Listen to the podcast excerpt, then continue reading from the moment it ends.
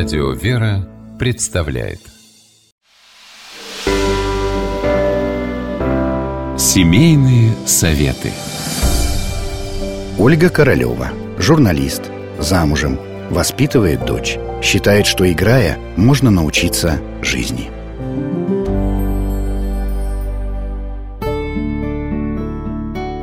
Обычно к пяти годам или чуть раньше родители задумываются о том, что ребенок скоро пойдет в школу, и его надо срочно к ней подготовить. В ход идут учебные пособия, а игры отодвигаются на второй план. Однако, если переусердствовать, ребенок может запротестовать и вообще возненавидеть занятия. Есть более простой и естественный путь – через игру. Попробуем разобраться, как ненавязчиво познакомить малыша, например, со счетом. Сначала дети усваивают понятие «много» и «один». Затем начинается, собственно, счет. Каждый мальчишка знает, что у машины четыре колеса, а у самолета два крыла, потому что это ему в первую очередь интересно.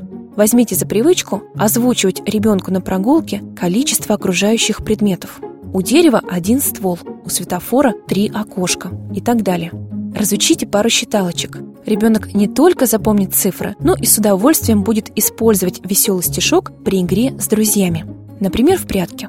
А помните классики? Кроме того, что это очень веселая и подвижная игра, в ней также используется счет. Если вы сами нарисуете ребенку классики, то ребенок попутно запомнит, как правильно пишутся некоторые цифры. Также можно поиграть в магазин, где еще, как не в супермаркете, пригодится счет – Предложите непоседе побыть сначала покупателем, а потом продавцом. А игрушечные деньги можно вырезать из картона. Попросите ребенка вспомнить, в названиях каких сказок есть цифра. Три поросенка, волк и семеро козлят, Маша и три медведя. А еще Затем усложните задачу и спросите, сколько героев тащили репку, а сколько зверей повстречал на своем пути колобок. Если нужно, перечитайте эти сказки. В будущем, перед тем, как закрыть книжку, задавайте маленькому слушателю вопросы со словом «сколько». Пусть малыш будет внимателен.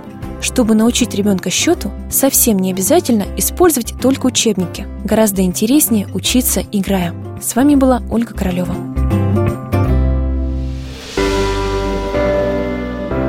Семейные советы.